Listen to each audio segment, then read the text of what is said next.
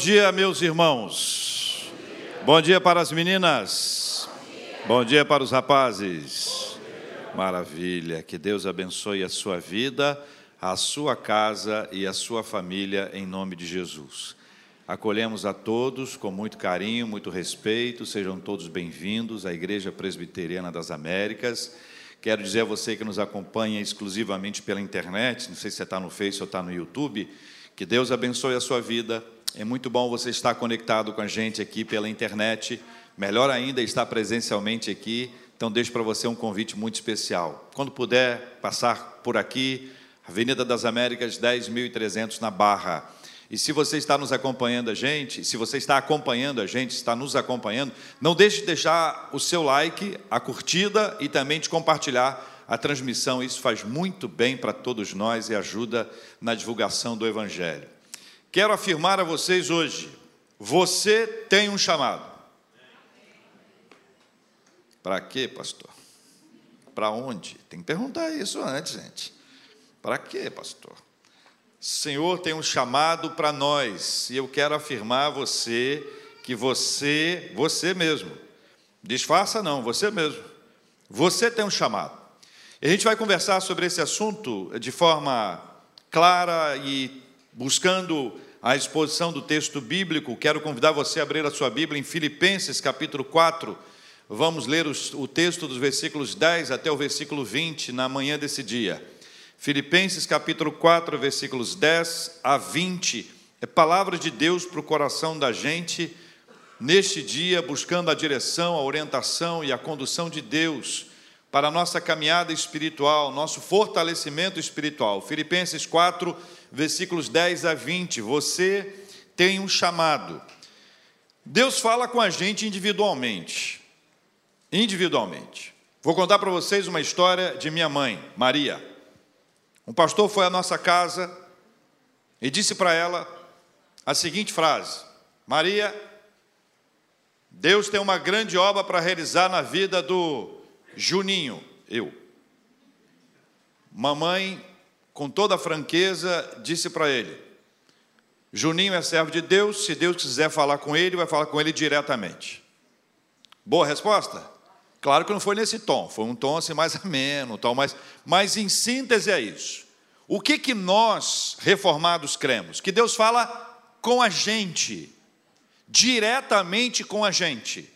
Deus pode usar os pregadores, Deus pode usar os cantores, Deus pode usar uma série de pessoas que serão usadas pelo Senhor para a proclamação desse evangelho, mas é fundamental que você entenda que Deus fala diretamente com você.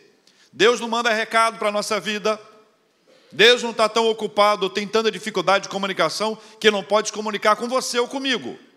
Deus é o nosso máximo comunicador. Ele se comunica com a gente da forma que a gente sabe que precisa. Então ele fala a nossa língua. Ele usa a comunicação necessária para que nós sejamos ministrados por ele. Filipenses capítulo 4, versículos 10 a 20, diz assim a palavra de Deus, se você quiser leia comigo, por favor. Alegrei-me sobremaneira no Senhor. Por quê?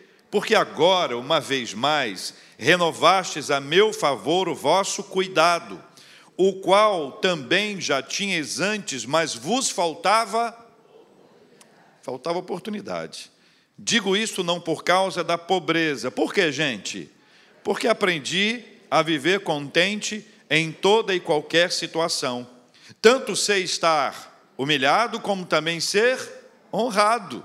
De tudo e em todas as circunstâncias já tenho experiência, tanto de fartura como de fome assim de abundância como de escassez.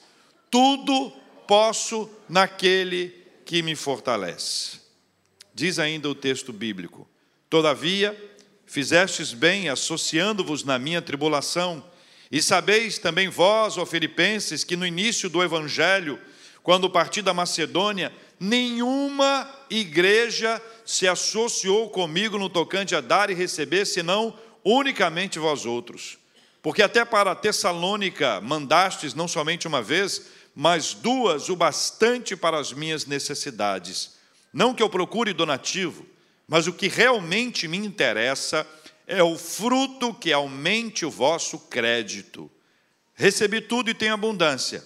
Estou suprido desde que Epafrodito me passou as mãos, o que me veio de vossa parte, como aroma suave, como sacrifício aceitável e aprazível a Deus. E o meu Deus, segundo a sua riqueza em glória, há de suprir em Cristo Jesus cada uma de vossas necessidades. Ora, a nosso Deus e Pai seja glória pelos séculos dos séculos. Amém. Ao completarmos 13 anos de organização, nosso coração é grato a Deus por tudo que Ele nos deu até aqui, por todas as bênçãos derramadas sobre a nossa vida e por tudo aquilo que viveremos segundo a graça e a boa vontade do nosso Deus. Esse texto nos ensina algumas questões importantes. A primeira delas, eu gostaria que você lesse comigo, que nós vamos colocar na nossa tela. Os que são cuidados por Deus aprendem a viver contentes em toda e qualquer situação e pelo Senhor são fortalecidos. Você pode ler comigo essa frase? Os que são cuidados por Deus aprendem a viver contentes em toda e qualquer situação e pelo Senhor são fortalecidos. Paulo começa a descrever no versículo 10 uma alegria. Alegria. E ele deixa absolutamente claro que a alegria dele não está no que ele recebe, mas no cuidado dos filipenses com ele. Isso aqui é muito sensível para a gente entender. Paulo não está dizendo, opa, que bom que você me deu isso. Opa, que bom que você me deu aquilo. A questão não é o que ele recebeu, a questão é o cuidado que está ali exposto. Há um destaque para esse cuidado, cuidado, cuidado, cuidado. Paulo se alegra no Senhor e a razão é simples: ele está sendo cuidado pelo Senhor através dos filipenses. Por isso que ele diz: Alegrei-me no Senhor. É uma alegria que vem de Deus, é uma alegria que não está presa àquele produto que ele recebeu, uma cesta, um alimento, dinheiro, material, seja lá o que for, não importa, não é esse o assunto. O assunto que está ali em tela é a alegria de receber da parte de Deus o seu cuidado por meio dos filipenses que o acompanharam até ali. Paulo se alegra no Senhor e essa razão está exposta. E eu queria apresentar isso de forma simples, mas afirmar que aquela comunidade está sendo instrumento do Senhor para cuidar do apóstolo. Filipos, a comunidade, a igreja de Filipos, os irmãos, os chamados filipenses, estão sendo instrumentos do Senhor para cuidar do apóstolo, para cuidar da obra missionária, para cuidar do avanço do evangelho, para cuidar da proclamação da palavra do Senhor. Aqueles irmãos estão sendo usados pelo Senhor, são eh, instrumentos de Deus para esse fim. Deus está cuidando dele. Paulo, através deles, os filipenses. O avanço do evangelho é fruto desse cuidado especial. Agora observe que toda essa carta é um cuidado de Deus com a vida espiritual dos filipenses. Os irmãos de Filipos recebem uma carta que vai ensiná-los, vai instruí-los, vai corrigi-los, vai em algum momento repreendê-los. Então, todo esse movimento da própria carta que nós estamos lendo aqui é um cuidado de Deus com a vida daqueles irmãos de Filipos. Essa carta foi escrita por Paulo em prisão. Paulo poderia estar preso em Cesareia, Paulo poderia estar preso em Roma, e a maior, o maior índice de comentaristas falam que ele estava preso em Roma. Então ele escreve uma carta no momento adverso da sua vida. O cuidado de Deus com a vida dos filipenses vai além do bem-estar do apóstolo Paulo. Ele não precisa estar bem, tranquilo, sereno para escrever, pelo contrário, Deus o usa para que essa carta chegue ao coração daqueles irmãos que ali estavam. Essa carta é uma demonstração do cuidado de Deus com eles, como a Bíblia é para nós.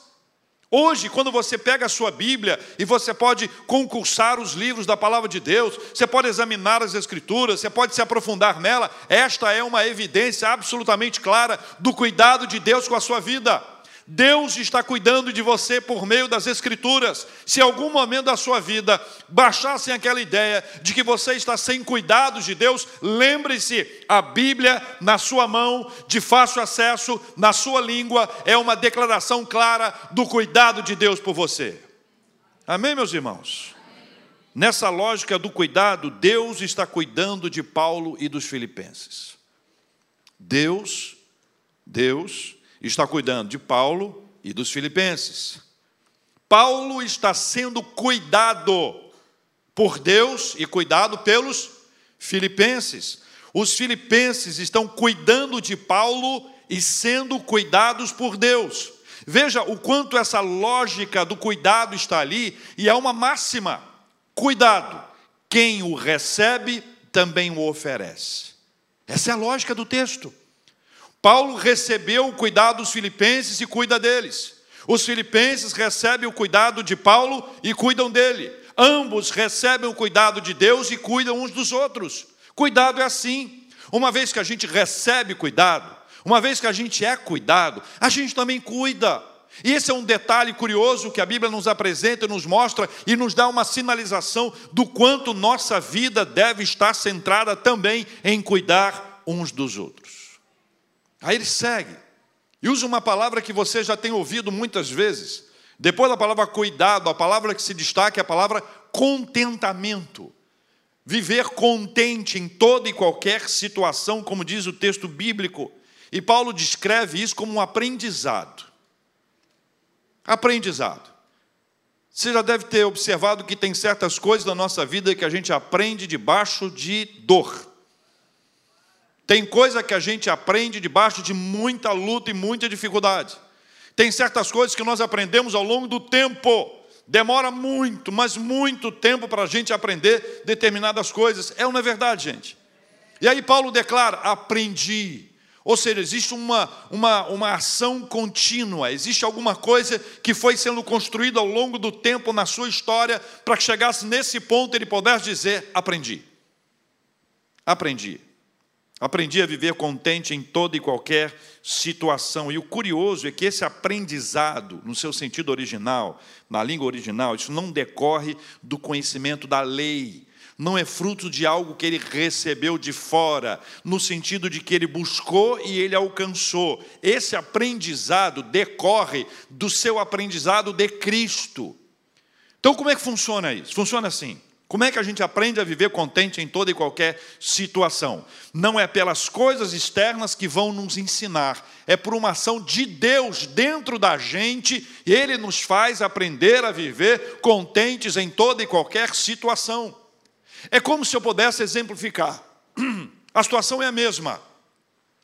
Duas pessoas vivem a mesma circunstância, absolutamente igual. Imagine essa cena. Duas pessoas vivem a mesma coisa, só que uma delas recebe de Deus o contentamento. Ela está cheia de Deus. O seu ponto de vista é diferente, o seu olhar é diferente, e a partir do seu olhar, ela aprende a viver contente, independente das circunstâncias. É isso que Deus faz ao nos mostrar o que é o seu contentamento. O pastor John Piper disse uma frase sobre esse assunto. Este é o propósito universal de Deus para todo sofrimento cristão: mais contentamento nele e menos satisfação no mundo. Agora, contentar-se não pode ser confundido com passividade ou falta de atitude. Não é isso. Contentamento, o significado dessa palavra, aponta para ter o suficiente ter algo para dar aos outros. Então imagine o contexto do apóstolo Paulo falando das suas humilhações, das suas dores, aí ele diz que aprendeu a viver contente, ou seja, ele aprendeu a ter o suficiente, ele aprendeu a ter o suficiente, aquilo para ele era suficiente, não apenas para ele, mas também para compartilhar. Então veja a sequência: na primeira palavra destacada, a palavra é cuidado. Ele é cuidado e ele cuida. Porque ele é cuidado e ele cuida, ele aprende a viver a lógica do contentamento. Ele tem o suficiente, recebeu de Deus o su suficiente, ele percebe muitas lutas e dificuldades, mas também que ele tem o suficiente para ele e o suficiente para compartilhar. Quem é cuidado, cuida e aprende a se contentar. Esse processo é lindo e acontece ao longo da nossa caminhada de fé. E aí a gente chega à terceira palavra desse, desse primeiro destaque, que é muito importante. Nessa jornada e dentro desse contexto, nasce uma das frases mais conhecidas. que todos nós conhecemos de cor, senão vamos aprender hoje. Tudo posso naquele que me for. Vamos falar de novo? Tudo posso. Inspirado pelo Espírito Santo, o autor nos indica a fonte de toda força para a vida cristã. Em Cristo, Paulo tem um poder que faz com que todas essas coisas sejam possíveis. O Senhor cuida da gente. Nele nós aprendemos a ter contentamento. E nesse processo de cuidado e contentamento, Deus nos fortalece. A lógica é que essa força, ela vem de Deus. Ou seja, Deus traz algo que não é gerado por nós, mas por ele para dentro da gente. Isso é uma coisa simples, porém extremamente profunda. Nós não somos fortes por natureza. Nós somos fortalecidos espiritualmente pelo Senhor. A nossa caminhada de fé tem essa marca que é fundamental que você entenda. Nós admiramos pessoas que passam pelas mais diversas atrocidades, adversidades, desertos, e nós passamos a admirá-las e dizer que elas são pessoas fortes, Nunca vi uma pessoa tão forte quanto aquela. Fulana, como você foi forte. Fulano, como você foi forte. É a declaração que a gente faz, olhando de fora, sem perceber que a força não pertencia à pessoa, a força pertencia a Deus, e a mesma força que Deus deu àquela pessoa é a força que Deus é capaz de nos dar em nome de Jesus. O Senhor cuida da gente, em razão desse cuidado, desfrutamos de um contentamento, e esse contentamento só, só se torna possível por causa de Cristo que nos fortalece. Daí eu posso declarar mais uma vez, e convido você a ler comigo essa frase: Os que são cuidados por Deus.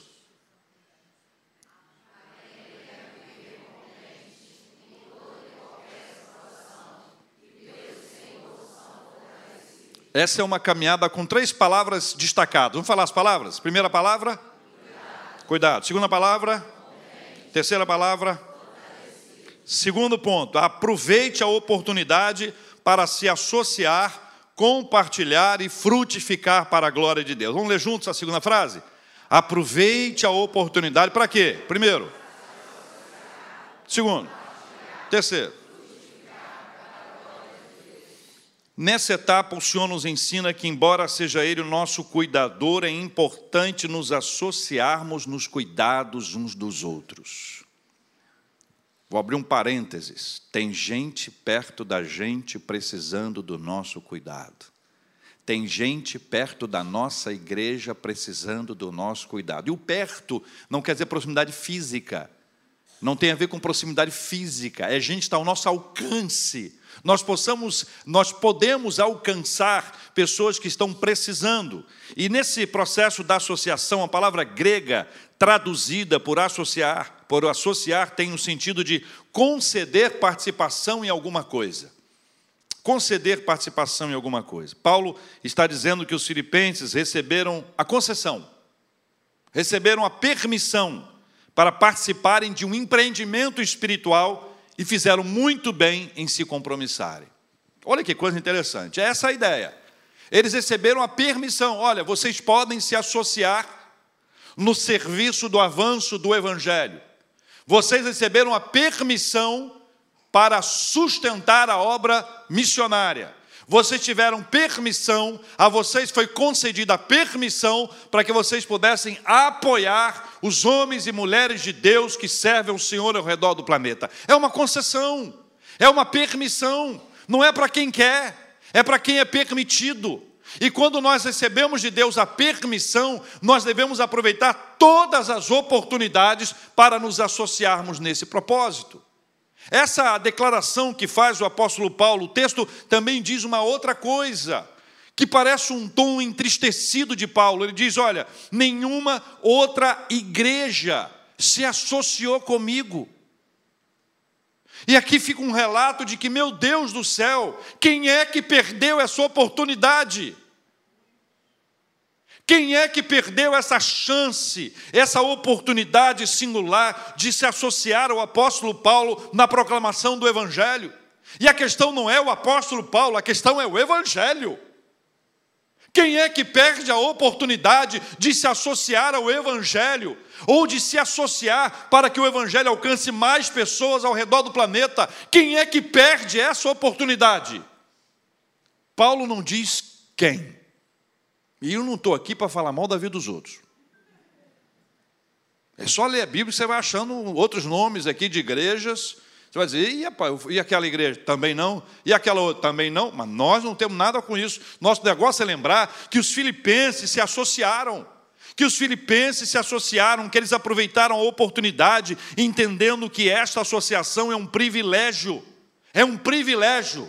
Mais que uma obrigação, é um privilégio.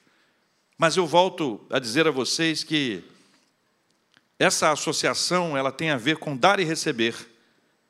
Dar e receber. Veja o que diz o texto bíblico. Vamos, vamos reler aqui, porque é importante que a gente ah, observe a declaração, alegrei-me sobremaneira no Senhor, porque agora uma vez mais renovastes a meu favor o vosso cuidado, o qual também já tinhas antes, mas vos faltava oportunidade. Digo isso não por causa da pobreza, que aprendi a viver contente em toda e qualquer situação, tanto sei estar humilhado, como também ser honrado, ah, de tudo e todas as circunstâncias, já tenho experiência, tanto de fartura como de fome, assim de abundância como de escassez, tudo posso naquele que me fortalece, todavia Fizestes bem, associando-vos na minha tribulação. E sabeis também vós, ó Filipenses, que no início do Evangelho, quando parti da Macedônia, nenhuma igreja se associou comigo no tocante a dar e receber, senão unicamente vós outros. Paulo traz um princípio: dar e receber. Dar e receber. Isso quebra um ciclo perigosíssimo, vicioso, e talvez transforme a nossa relação com Deus num ciclo virtuoso e, e, e libertador. Porque é comum dessa, nessa estrada, nesse contexto espiritual, religioso, alguns só querem receber. E outros só queiram dar e não queiram receber nada, são só aqueles que doam não querem receber ou fecham as portas do coração. Mas veja que esse ciclo libertador que aqui está é o ciclo do dar e receber, ou seja, não há lugar para dependência. Não há lugar para vitimização, não há lugar para autocomiseração, como também não há lugar para controle, para domínio, para o exercício de poder. Esta é a, ideia maravilhosa do texto. Nós recebemos, mas nós também doamos, ou seja, todos participam de todas as coisas, todos servem e são servidos, todos contribuem e também recebem. Este é o processo que o texto bíblico nos traz e chama a nossa atenção para essa realidade. Nenhuma igreja, nenhuma igreja se associou comigo, e eu volto a perguntar: quem é que perderia a chance de se associar à expansão do Evangelho, identificando claramente que estamos trabalhando para a expansão do Evangelho, para que o Evangelho alcance mais pessoas. Irmãos e irmãs, eu volto a afirmar: você tem um chamado. Paulo, na sequência, no versículo 17, fala sobre fruto, que é outra palavra que se destaca nesse texto. E eu quero afirmar a vocês que frutificação é resultado do engajamento. Frutificação é resultado do engajamento. O que está em questão não são os donativos, não são as doações apresentadas, mas os frutos espirituais gerados por essa entrega. Segundo a vontade de Deus, os frutos vão aparecer. Você já deve ter ouvido falar do pastor Charles Spurgeon, ou Charles Spurgeon. Ele é conhecido como príncipe dos pregadores. Viveu só 58 anos, impressionante. 58 anos. Nascido na Inglaterra, casou-se com Susana. Eles tiveram dois filhos, Thomas e Charles. ele é extremamente, foi ao longo de sua vida, extremamente profícuo na construção dos seus textos, tem obras dele até hoje, e ele é conhecido como um dos maiores evangelistas do século XIX. Eu acho que você já ouviu falar de Charles Spurgeon, mas não sei quantos de vocês já ouviram falar de John England. John England. 6 de janeiro de 1850, começo de uma linda história numa cidade da Inglaterra. Muito frio, inverno pesadíssimo, pesadíssimo, mas era domingo. John era um diácono da sua igreja metodista. E ele, como diácono, ele se sentiu na responsabilidade de ir à igreja. Embora ele ouvisse algumas vozes no seu ouvido dizendo: ninguém vai, não vai ninguém, está muito frio. Aí ele ouviu uma coisa que eu queria compartilhar com você. Ele disse: Mas se todo mundo pensar como eu, não vai ninguém mesmo. Então eu vou. E saiu ele no meio da neve, da tempestade, um frio violentíssimo, chegou à igreja e encontrou-se lá com 12 pessoas. 12 pessoas venceram o frio total. Foram para cultuar a Deus. Depois de vencer isso tudo, alguém lá disse: Olha, melhor a gente ir embora, porque o pastor não veio. Olha só. O pastor não foi. Mas John estava lá. John estava lá. E ele sentiu-se responsável por aqueles irmãos, enquanto alguns disseram: gente, nem o pastor veio, melhor a gente ir embora, porque hoje não vai ter culto. Ele disse: não, gente, eu, prego. Ele tinha 26 anos, nunca tinha pregado na sua vida, nunca tinha sido treinado para a pregação, ele não tinha menor condições técnicas para pregar, mas ele disse: Eu vou pregar. E além dos doze que ali estavam, e ele, Entrou um garoto de 16 anos que se juntou ali à comunidade, eles não sabiam quem ele era, mas ele era famoso por dar problemas e dor de cabeça à sua mãezinha. Ele escolheu, o John, o texto de Isaías 45, 22, Olhai para mim, sede salvos vós, todos os termos da terra, porque eu sou Deus e não há outro. Ele, que não tinha muita habilidade, passou a pregar e ele começou a repetir. Ele viveu aquilo que todo pregador já viveu na sua vida no início da sua missão de pregar. Ele pregou, pregou, parecia uma hora e meia, duas horas e foram dez minutos. É isso que acontece com todo pregador quando está começando. Ele fala, fala, fala, ele pensa que tem uma hora, já, deve ter uma hora e meia. Quando ele para de pregar, dez minutos, no máximo a pregação. E terminou, ele terminou, ele, ele encerrou a sua fala, mas ele olhou para aquele menino de 16 anos que ali estava e disse para ele algumas frases, algumas palavras, e disse para esse jovem: Você me parece muito infeliz, e você será sempre infeliz, infeliz na vida, infeliz na morte, se você não der ouvidos a esse texto. Mas se você der ouvidos a esse texto, nesse momento, você será salvo. Não sei se você já ouviu falar de John Ingram, o diácono, o pregador, mas o garoto era Charles Spurgeon. 16 anos. Voltou para casa incendiado pelo Evangelho. Nem a mãe acreditou. A mãe já orava por ele há muito tempo, agora encontra o garoto, 16 anos. Volto, volto à historinha. Frio. Ah, não vou na igreja, não. Não vai ninguém. Não vai ninguém. Não vai ninguém. Aí ele diz o quê? Se todo mundo pensar como eu, não vai ninguém, mas eu vou e foi. Só tinha 12 pessoas, nem o pastor foi. Aí o diácono disse: Eu, eu vou ter que pregar. Abriu o texto, pregou, pregou, pregou, pregou, pregou, pregou, pregou, dez minutos. Pregou, pregou, terminou, terminou, viu o garoto de 16 anos e trouxe diretamente para ele essa palavra. E essa palavra incendiou o, o, coração daquele garoto de 16 anos que abraçou a fé e se tornou o príncipe dos pregadores o maior evangelista do século XIX. Frutos, frutos do trabalho. Deus é quem dá os frutos, não é a palavra do John, não é a sua pregação, não é a sua ênfase, é o poder do Espírito Santo que age por meio da gente, agiu por meio dele e continua agindo por nosso intermédio. Frutos, frutos. Vamos ler de novo a frase? Aproveite a oportunidade para se associar, compartilhar e frutificar para a glória de Deus. Terceiro e último argumento, leia comigo. Consagre-se, consagre-se ao Senhor Deus.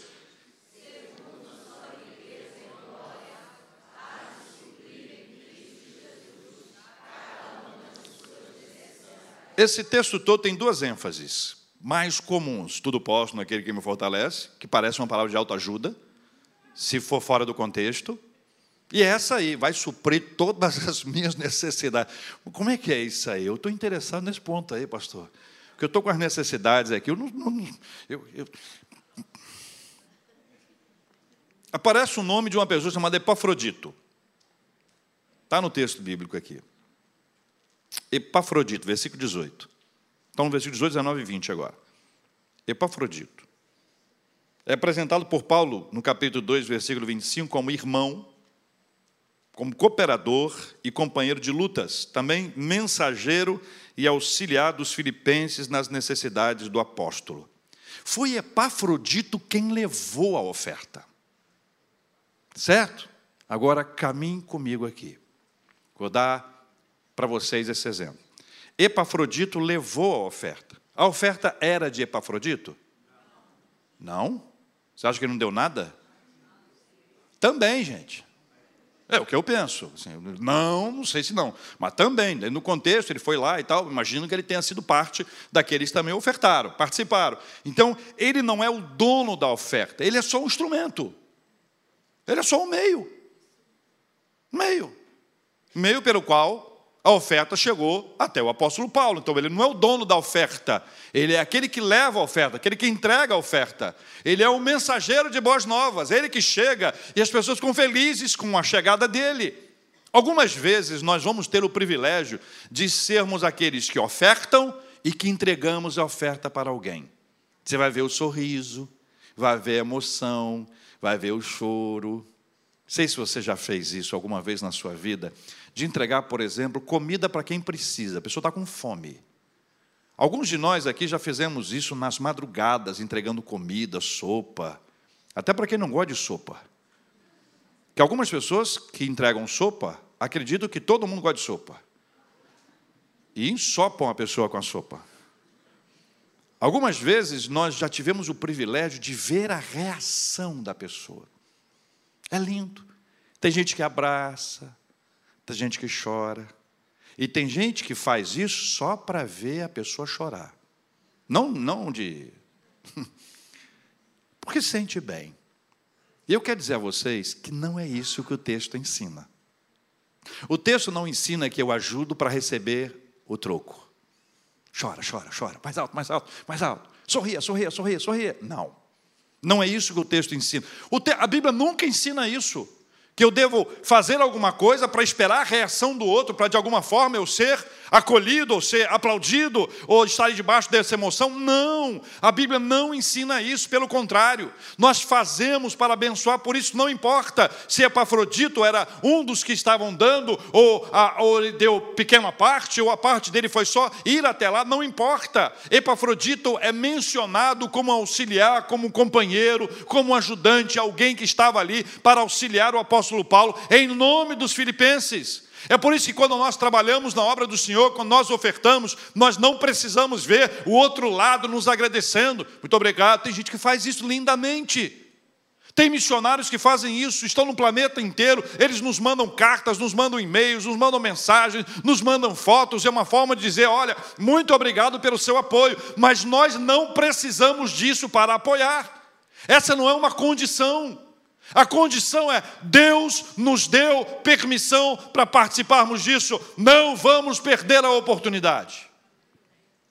Epafrodito, nome bonito, bonito, recomendo. Receber nessa noite o nosso irmão Epafrodito. Independentemente do conteúdo oferecido, quero que vocês prestem muita atenção. Veja o finalzinho do versículo 18. Depois de Epafrodito. Desde que Epafrodito me passou as mãos, o que veio da vossa parte, seja lá o que for. Não é importante o que, tá? Ah, mandaram o pão, deve ter, alguém deve estar pensando, mandar azeite, deve ter mandado umas azeitonas. Não importa o que. olha o que importa aqui, ó. escuta só.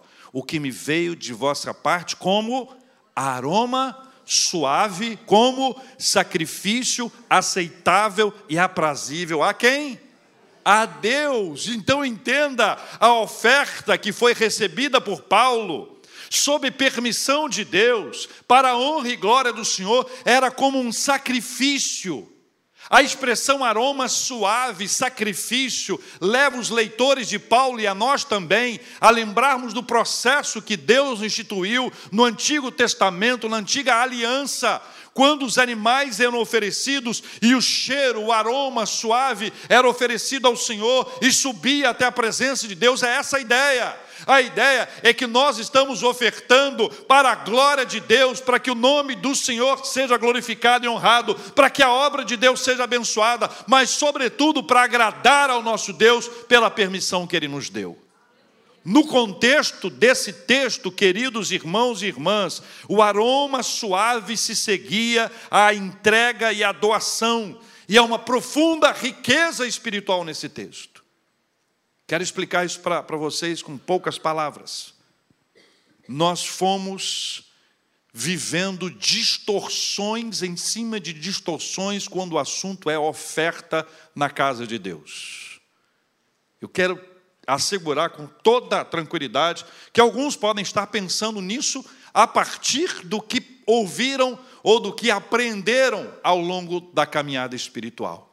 Distorceram criaram problemas para o nosso entendimento quando o assunto é dinheiro, quando o assunto é doação, quando o assunto é oferta na casa de Deus. Algumas pessoas se sentem assim ofendidas, por quê? Porque esse é um assunto que foi contaminando a nossa população a tal ponto de acreditar que tudo aquilo que é falado em qualquer lugar sobre esse assunto é a mesma coisa, é a farinha do mesmo pacotinho. Mas não é isso que a Bíblia ensina. Nunca foi isso. Quando nós ofertamos, e nós somos nós, ofertamos na casa de Deus, é uma oferta para Deus, não é para a igreja. O que os irmãos de Filipos fizeram não foi levar uma doação para Paulo, como se Paulo fosse o fim dessa história. Foi para Deus, para a glória de Deus, para a expansão do reino, para o cuidado do apóstolo Paulo. O que Paulo recebeu foi o que Deus deu a ele por meio dos filipenses. Paulo estava então agradecido a Deus pelo cuidado de Deus com ele por meio dos filipenses, por isso ele disse: Alegrei-me no Senhor. É o versículo 10, o iníciozinho do versículo 10. A alegria de Paulo no Senhor é porque ele sabia que aquilo que estava sendo contribuído, aquela contribuição, aquela, aquela ajuda, aquela oferta que estava chegando por meio dos filipenses, era obra de Deus. Por isso que é importante que nós entendamos que há uma riqueza espiritual profunda nesse assunto. Quando nós ofertamos, quando nós contribuímos, nós contribuímos para Deus. É culto, é oferta para a glória de Deus, é como um sacrifício aprazível a Deus, como um aroma suave que sobe à presença do Senhor. É por isso, irmãos, que não há distinção de valores. Não há distinção de valores, é oferta, é coração, é entrega, é sacrifício ao Senhor é uma declaração de amor a Deus, é compreender a graça, o amor de Deus sobre a nossa vida. Por isso que não existe necessidade de ameaça, de pressão, ou de opressão, ou de promessa. A nossa contribuição é e deve ser sempre para a glória do nosso Deus. Nosso engajamento espiritual, inclusive ao ofertarmos, sempre deve ser uma declaração de gratidão e de louvor a Deus. As Escrituras ensinam que sobre aqueles cujas ofertas são como aroma suave, sacrifício aceitável e aprazível a Deus, há em Cristo Jesus o suprimento de cada uma das nossas necessidades. A lógica é o seguinte: olha, Deus cuida da gente, não tenha, não tenha dúvida disso. Não tenha dúvida disso a nossa confiança em Deus, na nossa entrega, a nossa consagração a Deus, daquilo que Deus nos deu, seja como dízimo, seja como ofertas, seja como algo especial, algo que está além daquilo que nós planejamos, ele está centrado nesse suprimento divino. Deus está cuidando de cada uma de nossas necessidades. fidelidade, tem a ver com fé, confiança no sustento, na graça de Deus que se revela sobre nós, trazendo tudo aquilo que nós precisamos. Mas tem que fazer um parêntese, tem que conversar isso com, com vocês de maneira clara. É importante distinguir o que precisamos do que desejamos. Só que entre nós dois aqui. A gente está sendo empurrado para comprar as coisas. E aqui entre nós tem vários comerciantes que estão dizendo, graças a Deus, pastor. Mas eu preciso dizer a vocês que o espírito desse mundo, desse tempo, envolve, leva a gente para o consumismo. Ora, se você consumir além do que você pode, você não tem com que pagar. Ninguém ganhou nessa história. Só o seu nome que ganha destaque. Sabe aonde, né? Antigamente, antigamente o pessoal colocava o cheque, o voador, né? aquele cheque, no, nos caixas. Vocês chegaram a ver isso alguma vez? Chegava num caixa, via uma, o cheque de uma pessoa. E quando era conhecida a pessoa? Hein? É, é. A lembrança acendeu. ai, ai, ai. Então, a gente tem que, tem que fazer uma distinção aqui, aqui entre nós, só entre nós, nós dois aqui, que a gente às vezes está comprando mais do que recebe. Não nós, outras pessoas. Que a gente tem um orçamento e que a gente extrapola. Se a gente extrapolar o orçamento, não vai ter. Já contei aqui uma historinha de um, de um menininho que, que recebeu da mãe duas moedinhas. Ele estava indo para a igreja. Aí falou assim: Meu filho, duas moedinhas, essa é sua e essa é a de Deus. De Deus, mamãe, de Deus. Você vai levar, na hora que o pastor fizer lá o momento do ofertório, você vai lá e coloca no gasofilácio. Tá bom. Duas moedinhas. Menino, indo para a igreja, feliz, alegre, cantando, sorridente. Menino. Pegou a moeda, jogou para cima, pegou outra para cima, jogou para cima, jogou para cima, jogou para cima, até que essa, essa, caiu no bueiro. E se caiu no bueiro, dificilmente pega. Ele olhou para o bueiro e disse: É Deus.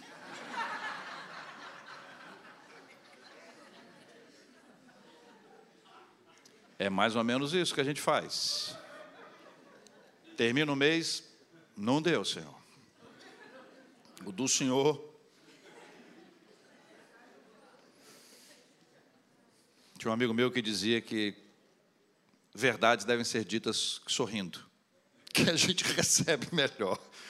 A gente recebe melhor. Veja como isso é complexo, como nós somos empurrados para o consumismo e como isso pode impedir que a gente se associe às principais causas da nossa vida, das quais nós não podemos fugir jamais.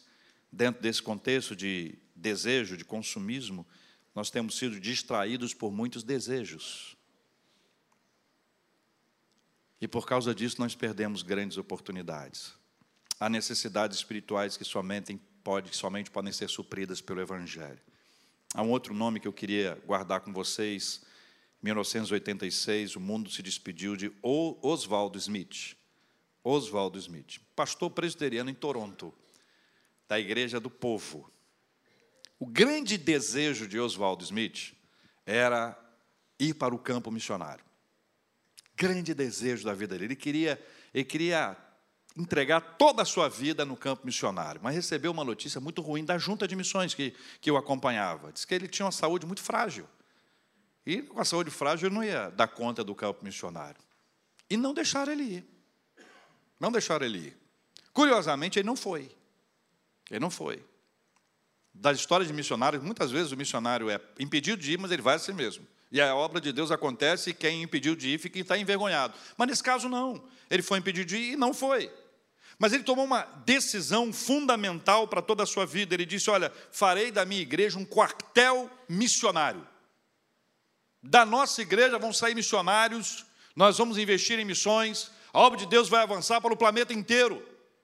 Se eu não posso ir, eu vou enviar outras pessoas para que façam a obra de Deus. E conta a história que da sua igreja foram enviados cerca de 800 missionários para campos transculturais. Ele era conhecido como Senhor Missões. A respeito dele foi dita a seguinte frase: Oswald Smith deu mais ímpeto às missões do que qualquer outra pessoa viva. Três frases dele eu trago para a gente encerrar. A primeira frase: o trabalho missionário não pertence a qualquer organização, é um trabalho de toda a igreja. Eu não posso cruzar os meus braços e dizer assim, ah, que Deus abençoe o Comipres, que está fazendo a obra no sertão da Bahia, ao qual nós nos associamos. Essa obra é nossa. Eu não posso cruzar os meus braços e dizer, não, a Agência Presbiteriana de Missões Transculturais está realizando uma grande obra no planeta. Vou cruzar os meus braços. Eu não posso cruzar os meus braços. Essa obra é nossa. O trabalho missionário não pertence a qualquer organização, é um trabalho de toda a igreja. Devemos apoiar o trabalho. Segunda frase: por que alguém deveria ouvir do Evangelho duas vezes quando há pessoas que não ouviram nenhuma vez? Isso é pesado. Essa aqui é aquela que você escuta, você pegou pesado, hein, Smith? Pegou pesado.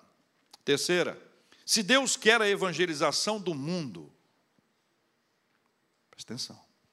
Se Deus quer a evangelização do mundo, não te recuses a sustentar missões. Se assim o fizer, você está se opondo à vontade de Deus. Eita, Brasil. Segura essa, igreja. Eu me assustei com todas essas frases, mas eu vou repetir essa terceira. E vou acrescentar mais uma que eu animei. Se Deus quer a evangelização do mundo, mas te recusas a sustentar missões, então te opões à vontade de Deus. Pode ser que tenha alguém em desobediência, se opondo à vontade de Deus. O Espírito Santo fale com você. A terceira, você deve ir ou enviar um substituto. Essa é a quarta e última frase. Você deve ir ou enviar um substituto. Foi isso que ele compreendeu a partir daquilo que Deus estava realizando na sua vida e por meio dele. Deus quer que nós sejamos os investidores da obra dele, para que esse evangelho alcance mais pessoas em todo o mundo. Nunca será para nossa glória, Ninguém nunca precisa vir a agradecer a gente. Muito obrigado, você foi maravilhoso. Se não fosse você, não precisamos disso. Amém, meus irmãos? Não precisamos disso, não. Nós precisamos compreender que existe aqui uma razão expressa da parte de Deus, porque nós recebemos dele um chamado.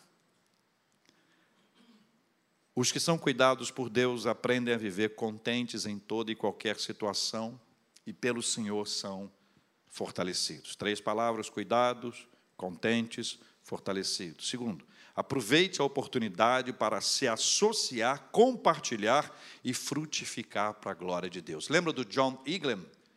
Aquele que evangelizou Charles Spurgeon, o diácono da chuva, da, da neve. Frutos. E eu perguntei a vocês, quem é que, quem é que deixaria de se associar a essa obra maravilhosa de Deus? Terceiro, consagre-se ao Senhor e Deus, segundo a sua riqueza em glória, há de suprir em Cristo Jesus cada uma de vossas necessidades. É tempo de frutificar, é tempo de fazer a obra de Deus avançar é obra de nos consagrarmos ao Senhor. Oswald Smith entendia que o chamado dele era para ir. Ele teria sido certamente um extraordinário missionário, mas Deus tinha outros planos para ele. Não era para ele ir, era para ele ficar e, ao ficar, gerir um quartel-general missionário com mais de 800 missionários enviados para o campo para a obra de Deus. Eu quero orar com você nessa hora, porque eu sei que você tem um chamado. E essa oração é a oração que é feita por gente que tem a mesma dificuldade, a mesma luta que você. Essa não é uma oração feita por quem se acha superior, que está acima. É gente que sabe que precisa muito da graça de Deus. Nós vamos orar juntos e quero convidar você, onde você estiver, se você quiser ser parte dessa oração, deixe o seu lugar e venha aqui à frente. E nós vamos orar também, como temos feito, pela cura dos enfermos, pelo consolo aos corações enlutados. Vamos orar uns pelos outros para a glória de Deus em nome de Jesus. Pode deixar o seu lugar e venha aqui à frente que nós vamos orar juntos em nome de Jesus.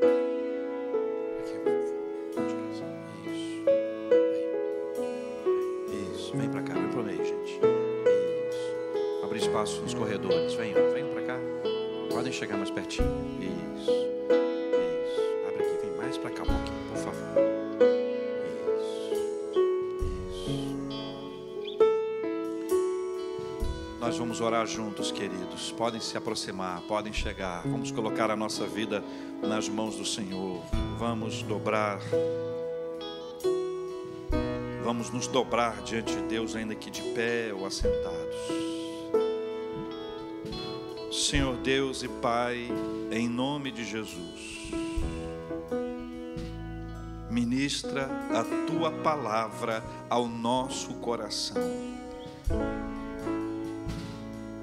movendo o que precisa ser movido, ministrando aquilo que nós precisamos, trazendo sobre nós a bênção e o compromisso com o Senhor e a Sua obra. Muito obrigado por cuidar da gente. Em razão dos seus cuidados, nós cuidamos uns dos outros. Em razão dos seus cuidados, nós aprendemos a viver contentes em toda e qualquer situação. Nós aprendemos a receber o fortalecimento da tua parte. Nós aprendemos a expressar a nossa gratidão e o nosso louvor ao Senhor a experimentar dentro das ações do Senhor, nos associando aos projetos, aos propósitos do Senhor para a nossa vida e a sermos frutíferos para a glória do Senhor. Pai, nós queremos trazer tudo o que temos e que somos diante do Seu altar como oferta aprazível e agradável ao Senhor, como um aroma suave, como um sacrifício que agrada ao Senhor, como ensina a palavra do Senhor. Nós queremos viver a nossa vida investindo naquilo que é fundamental, não vencendo o fundamental pelos nossos desejos, mas controlando os desejos para investirmos naquilo que é fundamental, para avançarmos com a obra do Senhor para sermos compromissados, comprometidos, estruturados, organizados, para avançarmos na obra do Senhor em nome de Jesus. Pai de amor, ministra ao coração da gente o que o coração da gente mais precisa. Deus amado e querido, nós oramos uns pelos outros, oramos por aqueles que têm passado por lutas, por dificuldades, por sofrimentos nós oramos pela bênção da cura do Senhor sobre eles, em nome de Jesus. Oramos pelas famílias que têm sido fortalecidas pelo Senhor para oferecerem o cuidado necessário. Oramos, ó Deus, para aqueles que têm o seu coração enlutado, a fim de que sejam consolados e confortados pelo Senhor. Oramos, ó Deus, pelas pessoas que estão fazendo aniversário de vida, de casamento. Nós damos graças ao Senhor e glórias ao nome do Senhor por mais essa bênção. Oramos também, ó Deus, cientes de que os nossos pedidos que são apresentados diante do Senhor chegam à presença do Senhor, porque o Senhor sempre nos escuta. E se for da vontade do Senhor, nós vamos receber essas bênçãos. Se demorar, o Senhor vai nos dar paciência. E se não for da vontade do Senhor, o Senhor vai nos dar, o Senhor vai nos dar a paz. É assim que nós cremos, é assim que nós vivemos, é assim que nós caminhamos, em nome do nosso Senhor e Salvador Jesus Cristo. Amém e amém. Dê um abraço, seu irmão, na sua irmã. Cumprimente com alegria. Declare a bênção de Deus sobre ele, em nome de Jesus.